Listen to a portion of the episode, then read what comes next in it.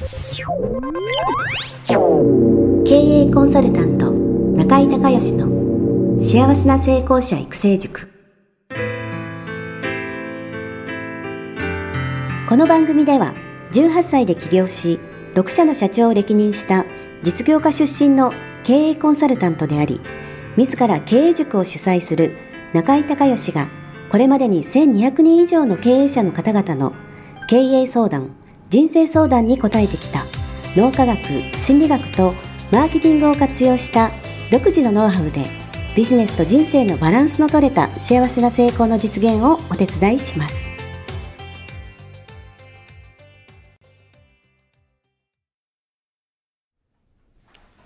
リスナーの皆さんこんにちは。経営コンサルタントの中井隆義です。今日はですね品川の新しいオフィスから中井塾の、えー、13期生14期生のね、えー、精鋭チームの方が、えー、来られてるんですけど、えー、今回はですねえー、なんとドイツから中井塾に通われている、えー、マサさんに、えー、出ていただくということになってます。でマサさんよろしくお願いします。あよろしくお願いします、はい、ちょっと簡単に自己紹介してもらえますか、はい、えーと、ドイツのフランクフルトから来ました、えー、マサです、えードイツで、えっと、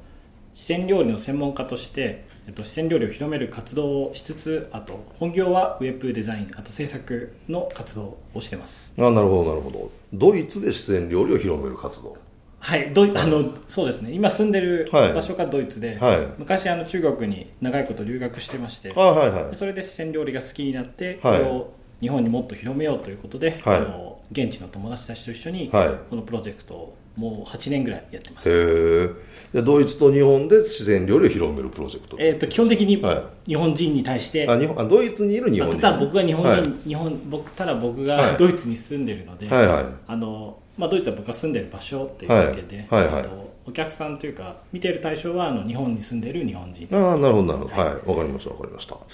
えー、じゃあ早速質問お願いします。はい。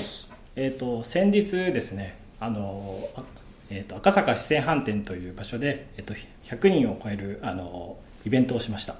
でイベントの内容がですね、えーとまあ、本当の四川料理をもっと日本に広めようっていうことでマーラー島っていう、えー、とちょっと面白い団体を作りまして、はいはい、その、えー、大決闘大会ということで、え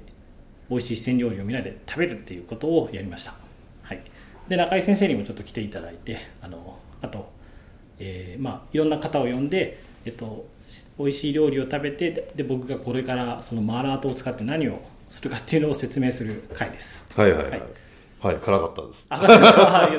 むちゃくちゃ辛かったです、はい、でですねそこで、はいはい、あのまあ、僕たちのその商品というか、はいはい、えー、旅行商品を、まあ、そこでちょっと売ろうかなと思ってまして、はい、でえーと、一応旅行会社と話をして、はい、えーと、サービス内容を作りました、でただちょっと説明したのがですね、えーと会が始まって1時間半後でもうみんな結構出来上がっている状態で話をして、えーとまあ、ちょっと反応は良かったんですけど、申し込みがゼロという 結果になりまして、はい、で後からあのメールで申し込みはいくつかあったんですけど、うん、ちょっと全然僕たちが考えてたより少なかったので、はいはい、ちょっと売り方をこれは間違えたなと思いまして、うん。はい、えー、やっぱりこうまず酔ってる時に言うのはよくないっていうのが一つと、うん、僕で当たり前なんですけど、ね、僕やって気づいたんですけど、はいはい、ちょっとそうですね。ちょっとこのやり方っていうのをきちんとあの考えた方がいいっていうのはど,、はいはい、どういうふうにまず売るとこうきちんと伝わって、うん、あの本当はもともとすごい行きたいっていう人多かったんですけど、はいはいはい、全然そこがこううまくつかめなかったので、うん、なんかちょっとこの流れをきちんと作らなきゃいけないというのが、ね。はいはい、今の課題です。はいはい。わかりました。はいあの私も参加させていただいて赤坂四川飯店の陳健太郎さんの店ですよね、で健太郎さんも来てあの何麺っていうんですかあの焼きそばの。あそうですね。なんとか熱麺。そうですね。イーピンラーメンっていう。イーピンラーメン。あめちゃくちゃ美味しかった、めちゃくちゃ美味しいです、うん、あれ陳健民さんというあの四川飯店を作った人のレシピふるさとの料理です、ふるさとの料理それをこう再現してくれたんですよね、あれはね今まで食べた焼きそばの中でね僕はね自称グルメなんですけどね。ダントツの一番また食べに行こうと思ったし、もうすぐあの陳健太郎の名刺交換してまた行きますと。言いました。えー、まあそれはさておき。はい、はい。えー、まずねやっぱりその流れを作らないといけないんですけどやっぱ基本、えっ、ー、とメルマガと、はい、メルマガとブログ、はい、でやっぱりその事前に告知をやっぱ仕込んどかないとダメですよね。はいそうですそうですね、ね。はい、その基本的にそのイベントはイベントだけどそのイベントの前に、はい、えーはい、そのバックエンドを売るための教育をしないと、はい、いきなりそのイベントでは売れないのでそうですね。ね大体1か月ぐらい、まあ前からちょっとずつ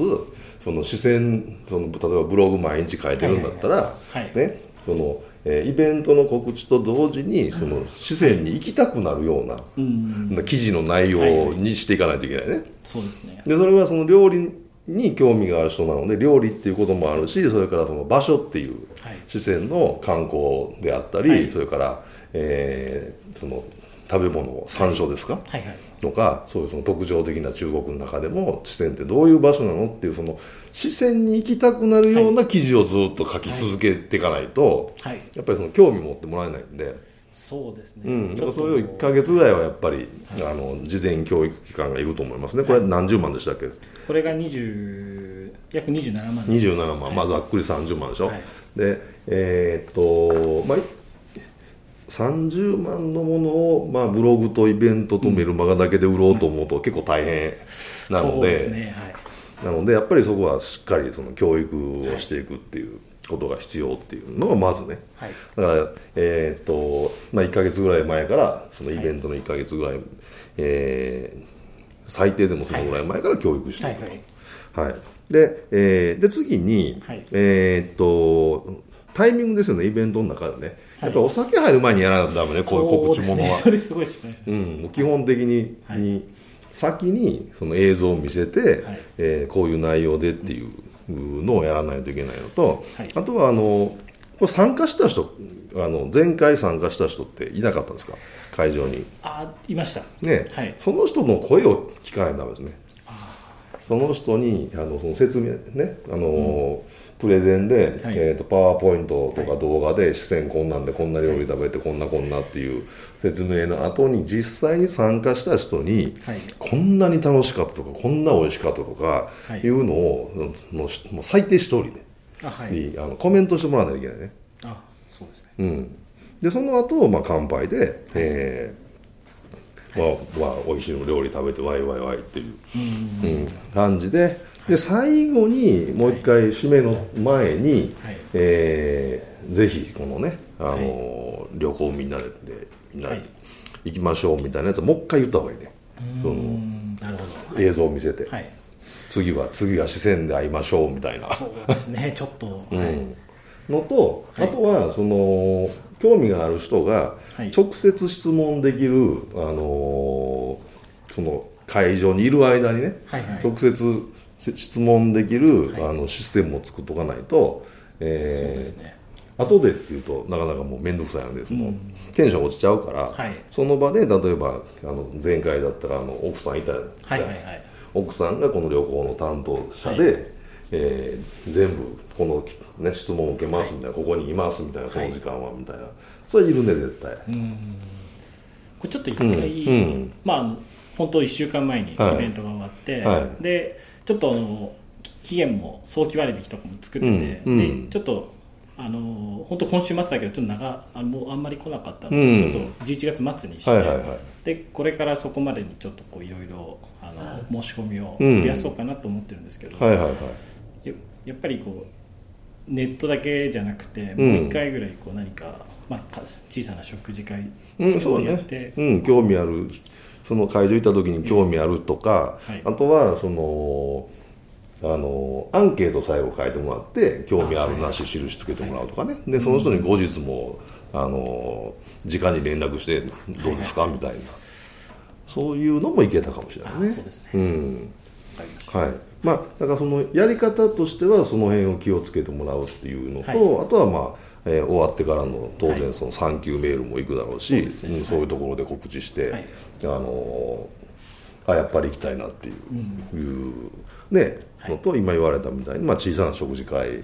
を、はい、えー、開催してまたそこでもう一回売るとか。まあ、その辺でしょうね。であとね僕ちょっと気になったのが、値段はね、あれ全部入って30万でしょ、えエアーもホテルも食事も、あのー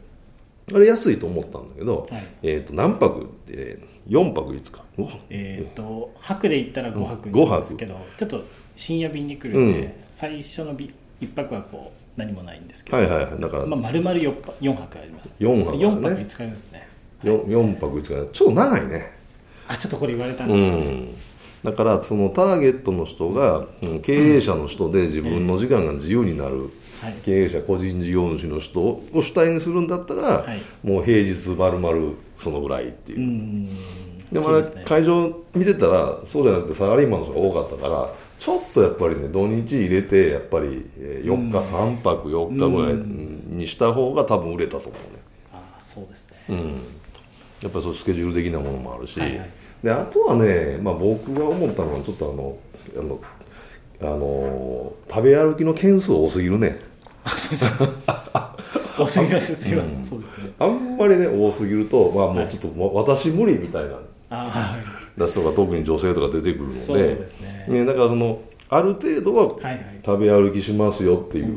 のでで実際向こう行ってもっともう一軒行こうかとかはいいと思うんだけど、募集する段階ではあそこまで出さない方がね、うん。がいいと思いますよ。1日10件はちょっと。1日10件行きないちょっと多かったですね。1日10件視線やね。すごいねそれ。ちょっと無理企画に無理があるかなという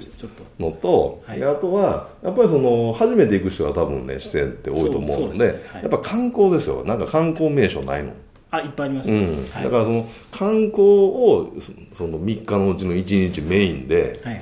い、で行くみたいなね。でこれからシリーズ化していく時にそのメインのところの場所を変えていけば、はい、前回に来た人もまたリピートってなるじゃない？そうですね。だからせっかくね行ったから観光したいってニーズ絶対あるから、はい、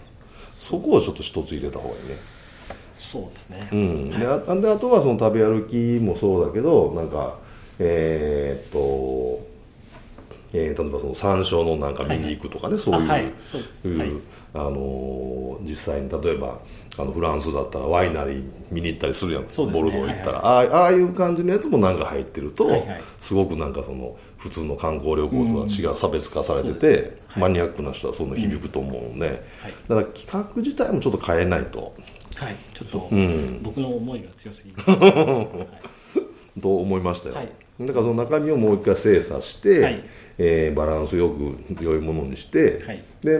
なんか20えっとね20万あじゃあ30万か。30、はい、えー、30万でしょ。だから29万7千円ですね。早期割引で29万7千円。はい、はいそれで その放棄割引でその金額になるようにして売ると、はい、今のことをやれば、はい、だいぶ件数増えると思いますよ、はい、ちょっとそうですね。はい。わかりました。はい、はい、大丈夫ですか？はい。大丈夫です。はい、えー、ということで今日は、えーね、ドイツから来たマハさんね、えー、質問をしていただきました。本当中地君ね今期あの海外組が3人もいてね、えー、マサさんがフランクフルトから来ててえー、あとニューヨークから来てる人と、えー、バンコクから来てる人と3人海外組がいるんですけど、えーまあ、本当ね遠いとこ、えー、ありがとうございました、それではもうぜひね、えー、四川マーラー島と、はい、いうことで投手ですので、はい、僕も入党してしまいましたので、はい、ぜひここもまた、はい、えー、楽しいね美味しい料理を一緒に食べたいと思います、今日はありがとうございました。ありがとうございました